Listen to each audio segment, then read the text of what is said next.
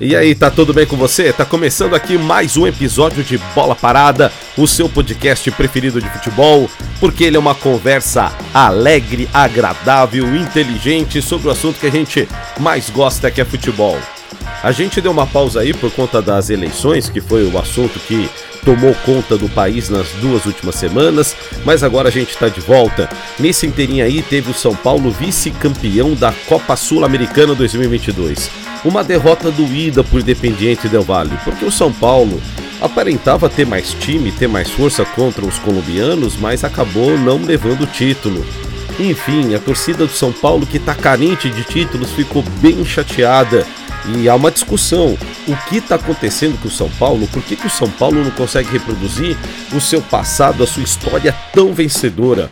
Para quem ali tem mais de 35 anos, lembra do São Paulo campeão de tudo nas décadas de 80 e 90. O São Paulo ganhava todos os títulos que existiam naquele momento. Era um São Paulo que era um time europeu, foi o primeiro a ter centro de treinamento, era um time onde você não via baderna, você não via escapar noticiazinha, fofocazinha para a imprensa, o que era se falado dentro do vestiário ficava dentro do vestiário, o que a imprensa retratava era o que se via no campo, era o que se via no treinamento, era um clube que tratava muito bem a imprensa, tanto que o pessoal gostava de cobrir o São Paulo, ser setorista do São Paulo era ali um prêmio na redação. Nos anos 90 você teve o Tele Santana, na década de 80 você teve Carlos Alberto Silva, o Cilinho, o Pepe, técnicos assim maravilhosos. Era o São Paulo campeão de tudo e dono daquele estádio que era praticamente o Maracanã Paulista, o Morumbi. A gente vai tratar, vai tentar aqui formular algumas hipóteses, tentar encontrar um caminho para entender por que, que o São Paulo não consegue repetir a tua história vencedora aqui no século 21.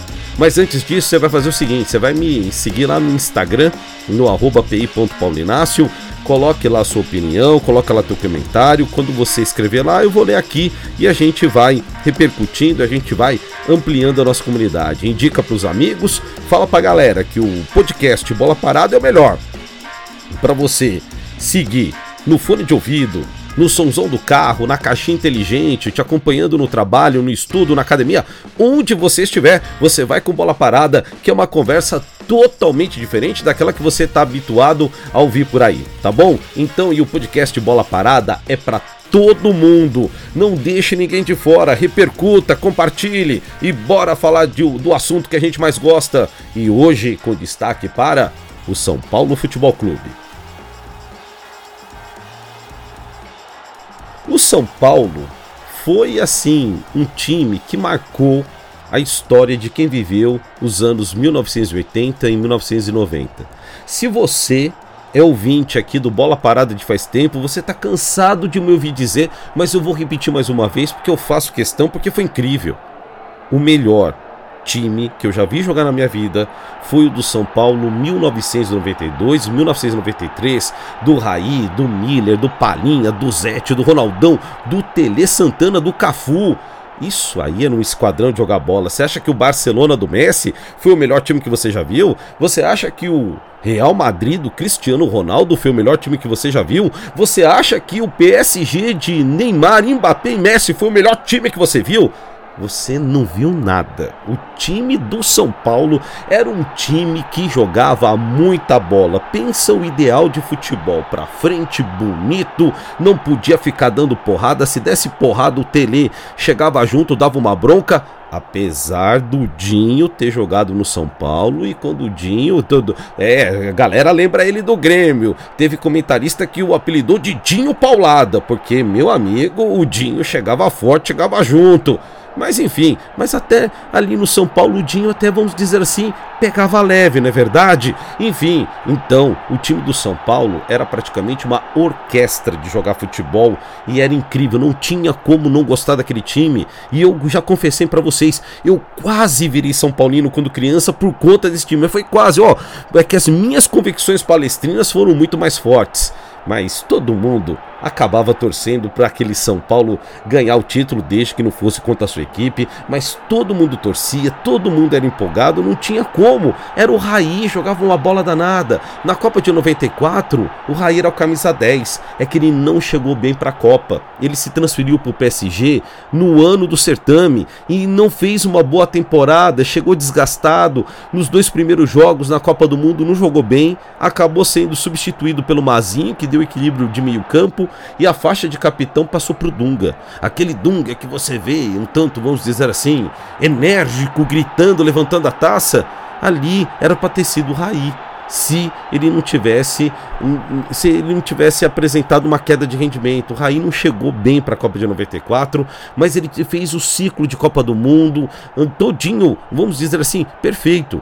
A seleção brasileira em 93, nas eliminatórias da Copa do Mundo, teve muita dificuldade para se classificar, até que em Recife fechou o time. Quem fechou o time? Foi o Raí, capitão também do São Paulo Futebol Clube. E ele que teve a ideia. A gente vai entrar todo mundo de mão dada. E isso virou um rito que depois é, avançou para a Copa de 94, entrou na Copa de 98. Aí quando chegou na Copa de 2002, aí já e aí foi o tempo da família escolar, outra coisa, mas toda a liderança do capitão Raí foi extremamente importante para a seleção conquistar o tetracampeonato, porque mesmo no banco de reservas, o Raí foi importantíssimo no ambiente, na concentração da seleção brasileira. E é aquele time da seleção de 94 ainda tinha outros jogadores do São Paulo Futebol Clube, o Ronaldão, o Zete, ainda tinha passado, é, o Cafu, é, também já tinha passado pelo pelo São Paulo o Ricardo Rocha, então era um time ali que tinha uma base dos dois grandes times vencedores da década de 90. O São Paulo 92-93 e o Palmeiras 1993-1994. O primeiro treinado pelo Tele Santana, o segundo treinado pelo Vanderlei Luxemburgo e fizeram ali o grande antagonismo dos anos 90. Como era legal ver semifinal e final com Palmeiras e São Paulo. Ora o São Paulo era campeão, ora o meu Palmeiras era campeão, mas é, é, assim, era, era, era aquele jogo, era aquela final que não tinha favorito. Era franco, era aberto, você não sabia o que ia acontecer. Duas super equipes. Era maravilhoso ver esse tipo de campeonato paulista, de campeonato brasileiro, e jogos incríveis estão aqui nas nossas memórias. E a tese que eu vou colocar sobre a crise do São Paulo, ela vai além daquilo que a gente vê no campo. Eu já comentei aqui em outros episódios do Bola Parada que o Rogério Ceni tem uma ideia legal de futebol, mas o time do São Paulo, ele é muito estável. Ele faz uma partida maravilhosa, outra partida irreconhecível. Ele faz um primeiro tempo maravilhoso, um segundo tempo horrível. E parece que é assim o tempo todo. Foi o ano inteirinho de 2022, foi assim no Campeonato Paulista, no Campeonato Brasileiro, na Copa Sul-Americana. É um time extremamente irregular, ele não mantém uma regularidade, ele não mantém ali uma constância. E só dá para você ser campeão com constância. Com essa irregularidade, não dá para ser campeão. A última grande taça internacional foi em 2012, justamente uma Copa Sul-Americana, num jogo contra o Tigres, que só teve primeiro tempo no Morumbi. A equipe se retirou do gramado, não terminou a, a partida. Eu lembro até que quebraram todo o vestiário do, do visitante, aquela coisa toda tal. E depois só uma taça de campeão paulista em 2021. Então a torcida do São Paulo tá carente de título e isso aí com certeza machucou muito o torcedor são paulino. Converso com muitos deles na, nas ruas, pelas redes sociais, e eles ficaram extremamente tristes, porque com toda a dificuldade que o São Paulo tem conseguir chegar numa final de campeonato, poxa, a taça deveria ter vindo, mas enfim, ela não veio e é importante discutir, está todo mundo querendo discutir. Por, por que, que o São Paulo não consegue mais repetir o seu, a sua história gloriosa? Eu tenho uma hipótese que eu quero conversar com você, torcedor São Paulino ou torcedora São Paulina. A minha hipótese é: todo ciclo, todo ciclo de auge do São Paulo, todo ciclo vencedor do São Paulo, esteve ligado ao estádio do Morumbi. E desde que ele deixou de ser um campo entre aspas neutro, o Maracanã paulista, o São Paulo veio perdendo fôlego. E depois da inauguração das arenas de Palmeiras e Corinthians, o São Paulo e o Morumbi perderam espaço. Perdeu, o São Paulo perdeu renda. E isso tem dificultado muito o retorno do São Paulo às conquistas, porque o futebol De lá para cá, o futebol na última década, mesmo o futebol brasileiro, ele ficou extremamente caro, ele ficou extremamente custoso. Tanto que as grandes equipes que estão bem no futebol brasileiro na atualidade, eu estou gravando esse podcast em outubro de 2022, são justamente as equipes que têm ou mecenas ou têm grandes fontes de captação de dinheiro. Eu estou falando de Flamengo, Palmeiras, Atlético Mineiro. O São Paulo tem tido muita dificuldade de captar recursos. A gente não faz ideia do que está rolando dentro do vestiário, a gente não faz ideia do que está rolando no relacionamento entre diretoria e jogadores, a gente não faz ideia do que está rolando na diretoria, porque o São Paulo sempre foi um clube que se blindou muito contra as crises. Murici Ramalho, o grande treinador são paulino pós-Tele, sempre dizia: vocês não sabem 10% das coisas que acontecem. E eu acredito nele. Então só dá pra gente debater o que é possível ver. Então eu vou levantar aqui uma hipótese: que a carência de títulos do São Paulo está ligada à perda de protagonismo do estádio do Morumbi. Quando o Morumbi foi protagonista, o São Paulo foi protagonista. Quando o Morumbi se tornou coadjuvante, o São Paulo também começou a ocupar o mesmo papel no futebol paulista, brasileiro e sul-americano. O estádio do São Paulo, o Cícero Pompeu de Toledo, conhecido por nós como Morumbi, ele foi concluído em 25 de janeiro de 1970, depois de 16 anos de construção. Começou lá em 1956. Até então o estádio do São Paulo era o Canindé, que depois da inauguração do Morumbi foi vendido para a Portuguesa de Desportos. E enfim, era um terreno que era distante da cidade, era um terreno da imobiliária Aricanduva. E eu estava vendo fotos ali do terreno, é, é, era, era um loteamento vazio, era todo descampado. Hoje a gente vê o bairro todo urbanizado, uma área para lá de nobre da cidade de São Paulo. Tem ali um hospital importante que é o Albert Einstein, tem também a sede do governo paulista, o Palácio dos Bandeirantes e ali o São Paulo Futebol Clube com a sua sede social e também o estádio do Morumbi. Mas antes aquilo tudo era vazio. E era um terreno que, inclusive, passava um córrego no meio. Foi um terreno barato, que ainda o pessoal precisou fazer um esforço para comprar. Era longe do centro, era longe da sede do clube, que antigamente ficava na Avenida Ipiranga, inclusive. Era longe de tudo. E passava ainda um córrego no meio. Era o terreno do mais barato que tinha que o São Paulo co comprou. É, ali debaixo do campo passa o córrego Antonico na, no sentido de quem sai do gol da sede social e vai em direção ali à Praça Roberto Gomes Pedrosa. Ali aquele gol do, do, do portão de entrada, ali é para aquele sentido, em direção à Avenida João Jorge Saad. Isso vai cair lá na bacia do, do córrego Pirajussara. Enfim, tiveram que tamponar, ter um curso d'água debaixo do campo do, do, do estádio do Morumbi. Era um terreno que ninguém queria, um terreno, portanto, alagadiço, distante de tudo, e que houve um esforço grande para a construção. O São Paulo, inclusive, ficou sem grana no meio, da, no, no, no, no, meio dessa construção toda, faltou, faltou dinheiro. E durante a construção do Morumbi, o São Paulo não ganhou um título. O São Paulo passou a década de 1960 assim, ó, no off, no zero. Passou inteirinha sem ganhar nada. Inaugurado em 25 de janeiro de 1970 no jogo contra o Sporting de Portugal, que terminou com a vitória do tricolor paulista, o projeto era do Vila Nova Artigas, arquiteto que dispensa apresentação. O prédio da Faculdade de Arquitetura e Urbanismo da Universidade de São Paulo é do Vila Nova Artigas, sem contar outros tantos prédios por São Paulo. E era um prédio todo de arquitetura modernista, daquele concreto brutão, aparente. Mas a ideia qual era? Fazer um estádio para 150 mil pessoas, era essa a ideia. Depois o pessoal aumentou um pouquinho, mas era para 150 mil pessoas e que tivesse um baixo custo de manutenção. Olha que ideia brilhante. Você vai ter um estádio que vai ser um gigantão. Você já tinha um Maracanã na época para 200 mil pagantes. E aí se pensou um estádio de baixo custo de manutenção. Era um estádio que não custaria muito para o São Paulo. Seria um estádio que daria muito retorno, não só de bilheteria, como também pelas suas possibilidades de utilização. E aí o que aconteceu? Depois que o Morumbi foi inaugurado, veja a sequência de títulos do São Paulo.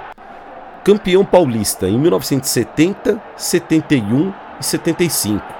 Brasileiro em 1977 campeão paulista em 80, 81, 85, campeão brasileiro em 86, com o Careca, jogou demais o Careca, camisa 9 do São Paulo, artilheiro, artilheiro, daquele assim que, gente, não é assim assim sobrar na área. Meu, onde a bola sobrasse pro Careca, era gol, gente. No, foi um dos maiores artilheiros da, do nosso futebol. Jogou Copa de 86, jogou Copa de 90. Foi uma pena. Em 94 ele já estava mais veterano, então já não tinha aquele fôlego para chegar. Mas olha, o Careca foi um artilheiro daquele artilheiraço do nosso futebol e um dos maiores da história do São Paulo.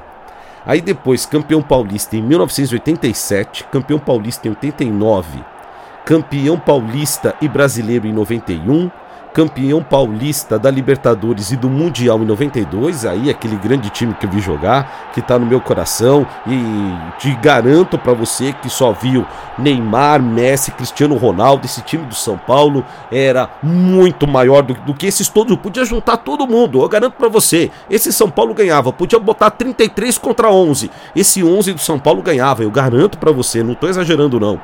Aí veja, campeão da Libertadores e Mundial em 1993. Aí ficou um tempo sem título.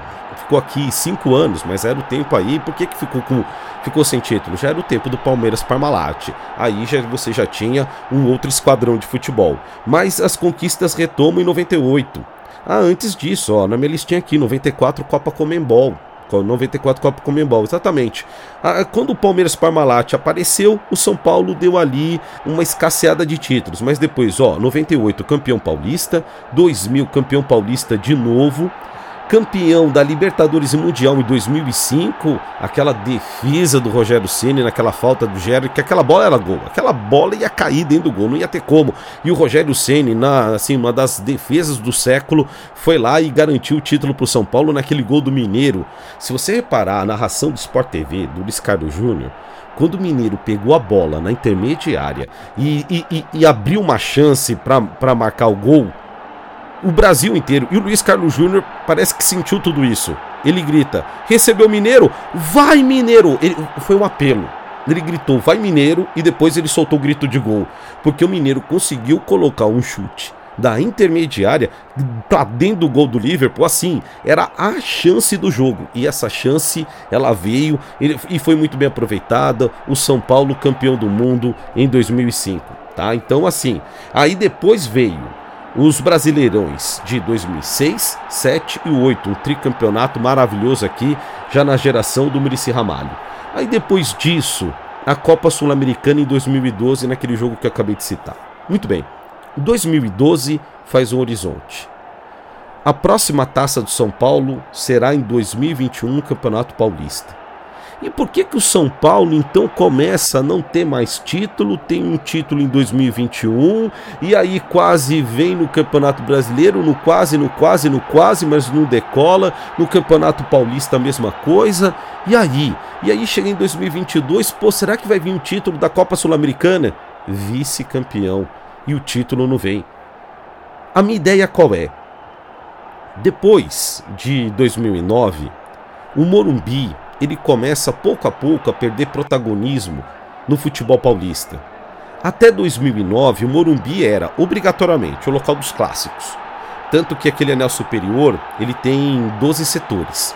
A polícia militar, o que ela fazia? Abria quatro para cada um. E à medida que a torcida ia chegando, ele ia dando mais ou menos setores. Então tudo começava ali. Vamos supor um Palmeiras e Corinthians, quatro para cada lado. Daqui a pouco o pessoal da rádio falava: abriram mais um gomo, abriram mais um setor para a torcida do Corinthians, que era da torcida do Palmeiras acuava. Quem, ou então o contrário, olha, tem mais palmeirense que corintiano hoje no Morumbi, a polícia já abriu mais um gomo geralmente terminava seis gominhos, seis setores para cada um, mas às vezes dava 7 a 5, às vezes dava 8 a 4, 8 a 4 era complicado. Então assim, você já entrava ali um tanto, vamos dizer, humilhado. Pô, cadê minha torcida que não veio? Então tinha esse termômetro todo e colocavam ali 50 mil para cada torcida. Um, os clássicos paulistas tinham tranquilamente 100 mil pessoas. O clássico que desse 50 mil a gente falava, pô, foi pouca gente. Isso nos anos 80, até meados ali dos anos 90, o, o 60 mil, 50 mil, 50 mil foi ninguém. Foi um jogo que ninguém queria saber, não valia nada. Então, o Morumbi ele tinha essa força. Era o local também das finais quando houvesse um time paulista. Ah, o Corinthians na final do Campeonato Brasileiro, o jogo em São Paulo era no Morumbi. Era o Palmeiras finalista do Campeonato Brasileiro, o jogo era no Morumbi. O Santos, a mesma coisa, o final era no Morumbi. Era o São Paulo, ou melhor, o, o Morumbi, ele não tinha cara de campo de São Paulo. Ele tinha cara de campo neutro. O, mesmo quando você jogava contra o São Paulo no Morumbi, não tinha essa coisa de, ah, eu, São Paulo, estou em casa. Não, era campo neutro. O São Paulo sabia muito bem que o Palmeiras, o Corinthians, o Santos, a Portuguesa iam jogar de igual para igual naquele estádio. Né? Não tinha essa identificação ou esse rótulo, como você quiser entender, de um, de um estádio do, do tricolor paulista. Não, porque todo mundo jogava lá. Tanto que, por exemplo, os títulos corintianos foram no Morumbi 77, 79, 82, 83. Tanto que o corintiano aprendava de Corimbi. E o palmeirense ganhou ali os títulos paulista e brasileiro 93, é, 90, é, 93, 94, depois o brasileiro de 94 já foi no Pacaembu, porque não quiseram ceder o estádio, o Morumbi, que estava com os problemas estruturais, aí esburacaram o campo, enfim, uma história até hoje mal contada, mas enfim, tudo quanto era final é, que o Palmeiras jogava era no Morumbi, tanto que ele foi apelidado à época de Porcoembi. Enfim, todo mundo tratava o Morumbi como se fosse uma parte sua. E o São Paulo ganhava muito dinheiro nisso. Ganhava parcelas da, das rendas dessas partidas. Então o São Paulo não estava jogando, mas estava faturando com essa bilheteria. Além disso, os shows, as megas produções nacionais e internacionais eram todas no estádio do Morumbi. Era ali no estádio do São Paulo que eram os grandes shows de rock, pop, os festivais de música. Enfim, o São Paulo tinha no Morumbi uma grande máquina de geração de renda. Era uma máquina de produzir dinheiro. E isso, claro, se produziu em título. A torcida cresceu. A torcida do São Paulo, no início da década de 90, era a terceira do estado de São Paulo. A do Palmeiras era a segunda. E veja, eu sou palmeirense do tempo da fila. Eu via que os meus amigos palmeirenses iam trocando de time. Um virou corintiano, um virou São Paulino, o outro virou Santista. A torcida do Palmeiras foi caindo, caindo, porque era aquele São Paulo irresistível, de Raí, Tele Santana, Palinha e companhia. E aí, a torcida do São Paulo foi crescendo, crescendo, crescendo e se tornou a segunda maior do estado de São Paulo. Hoje, a torcida do Corinthians é maior, em segundo lugar é a do São Paulo e a do Palmeiras é, está em terceiro lugar. E olha que o Palmeiras aí tá, tá ganhando um monte de título, teve aí altos e baixos no século 21, mas o Palmeiras já vem de uma série significativa de títulos e ainda não recuperou o segundo lugar entre as torcidas de São Paulo. Só para você ter uma ideia da força que esse São Paulo se tornou, mesmo sem títulos significativos aí na última década, o São Paulo ainda consegue manter uma numerosa e importante torcida tudo começou a ruir quando o então presidente do São Paulo, Juvenal Juvencio, não atendeu um telefonema do André Sanches, então presidente do Corinthians, que queria ali conversar. Ô Juvenal, manda metade aí da carga de ingressos para vender aqui na torcida do Corinthians. E o Juvenal Juvencio não atendeu, e pior, foi na imprensa comunicar olha, daqui para frente o São Paulo só vai entregar a carga de ingressos determinados pelo regulamento, 10% para a torcida visitante. A partir daí, houve um rompimento. O Corinthians jogava muito no Morumbi e levava muita gente para o estádio, e o São Paulo, ele ganhava com essa bilheteria, como eu acabei de dizer. O Juvenal Juvencio, ele alegou que ele queria fazer um programa de sócio torcedor e que ele tinha que garantir o lugar para o sócio torcedor de São Paulo. E aí vem uma crítica muito pesada do Juvenal Juvencio, porque diferente de hoje, onde não importa com que o São Paulo vai jogar, se for São Paulo versus coisa nenhuma futebol clube, vão ter pelo menos 50 mil São Paulinos no Morumbi. O torcedor de hoje do São Paulo é extremamente presente nas bancadas do Morumbi. Os da década de 80 e 90 não. Quem aí tem 35, 45, 55 anos, 65 anos, vai lembrar que o apelido da torcida do São Paulo era torcida de final. E o próprio torcedor São Paulino brincava com isso. Ah, tá valendo qual é a fase do campeonato? Primeira, segunda, terceira fase? Não, nem vou. Da semifinal para frente eu apareço. Se fosse na Libertadores, ó, quando for das oitavas em diante eu apareço. E era assim. Todo mundo brincava, era torcida de final. Chegava pra torcer e, e comemorar título. O pessoal dizia que torcer pro São Paulo era uma grande moleza, era um bordão do radialista Milton Neves. E aí o Juvenal Juvencio teve a brilhante ideia de, ó, oh, não, vai ser só para torcida do São Paulo. Ali foi um cisma grande. Por quê? A torcida do Palmeiras passou a receber também 10%, todo mundo passou a receber 10% da carga de ingressos. E o Juvenal Juvencio queria transformar aquilo no estádio do São Paulo, com identidade do São Paulo. Tudo bem, é patrimônio do clube, o clube tem todo o direito de é, levar para os caminhos que entendem que são os melhores para o São Paulo. Nós que somos de outras torcidas não temos nem o que dizer sobre isso, mas olhando em visão retrospectiva, foi complicado isso daí porque levou Palmeiras e Corinthians a buscarem o quê? As suas arenas, os seus novos estádios. E eles chegaram. Chegaram quando? Chegaram em 2014. O Itaquerão, que atualmente o Arena Neoquímica, foi inaugurado em 10, em 10 de maio de 2014 e o Allianz Parque em 19 de novembro de 2014. E dali em diante, o que aconteceu? Os clássicos passaram a ser definitivos, cada um nos seus estádios. Eu lembro que nesse rompimento, o já teve clássico Palmeiras e São Paulo no antigo e acanhado Palestra Itália. Gente, ficava muito feio. Tava na cara que aquele jogo ali de 17, 18 mil espectadores era para ter pelo menos 100 mil pessoas. Mas agora havia rompimento a torcida do São Paulo ali no cantinho, a torcida do Palmeiras ali eh, com carga limitada determinada pela Polícia Militar por questões de segurança, porque a violência já há 30 anos está presente nos estádios de São Paulo. Enfim, o, o futebol paulista empobreceu muito. E por outro lado, os times foram buscar suas arenas. Enfim, a partir daí, o São Paulo, com a inauguração dessas arenas, o Morumbi ficou com um espaço antiquado perante as arenas modernas de Palmeiras e Corinthians. O Allianz Parque, que é a arena do Palmeiras, passou a fazer uma concorrência direta para o Morumbi. Shows e eventos que antes eram lá no Cícero Pompeu de Toledo passaram a ser no estádio aqui das Perdizes. E com isso São Paulo foi perdendo renda, renda, renda, renda, e o Morumbi deixou de ter o protagonismo que ocupava no futebol brasileiro. E coincidentemente ou não, vai ser o momento a partir do qual o São Paulo começa a não ter mais o protagonismo de outrora. Na minha opinião, esse dinheiro que antes era gerado pelo Morumbi não começou a ser gerado, não foi, é, vamos dizer assim, compensado por outros tipos de receita. A receita que iria para o São Paulo agora está na mão do Palmeiras. A receita que iria para o que iria ser dividida com o São Paulo agora está integralmente com o Corinthians. E veja, eu disse que num clássico cada torcida levava pelo menos 50 mil pessoas. A, a capacidade máxima do Allianz Parque permitida pela Polícia Militar é de cerca de 41 mil pagantes.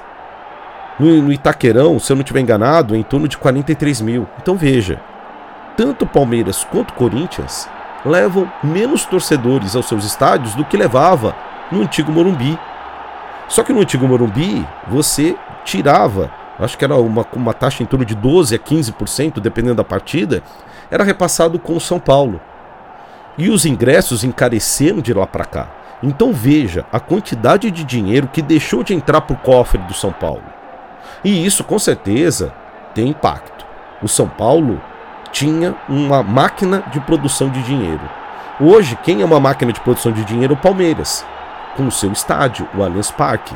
O Corinthians está endividado, tem problemas aí com o seu estádio, é, empreiteira, banco público, essa coisa toda. Sim, mas tem um estádio para chamar de dele e com a possibilidade de geração de receitas. É que ele está numa área que uh, fica mais difícil chegar, que está um pouco mais distante dos hotéis, dos principais centros. O estádio do Palmeiras faz uma concorrência muito forte, mas as possibilidades estão lá. Agora, o estádio do São Paulo perdeu muito. Tudo bem que modernizaram, fizeram nas áreas cobertas ali camarotes, restaurantes, tudo muito bonito, tudo de excelente qualidade, dentro até do, do padrão, vamos dizer assim, São Paulo, com muito requinte, com muita elegância. Só que você já não consegue mais produzir aquele impacto do passado.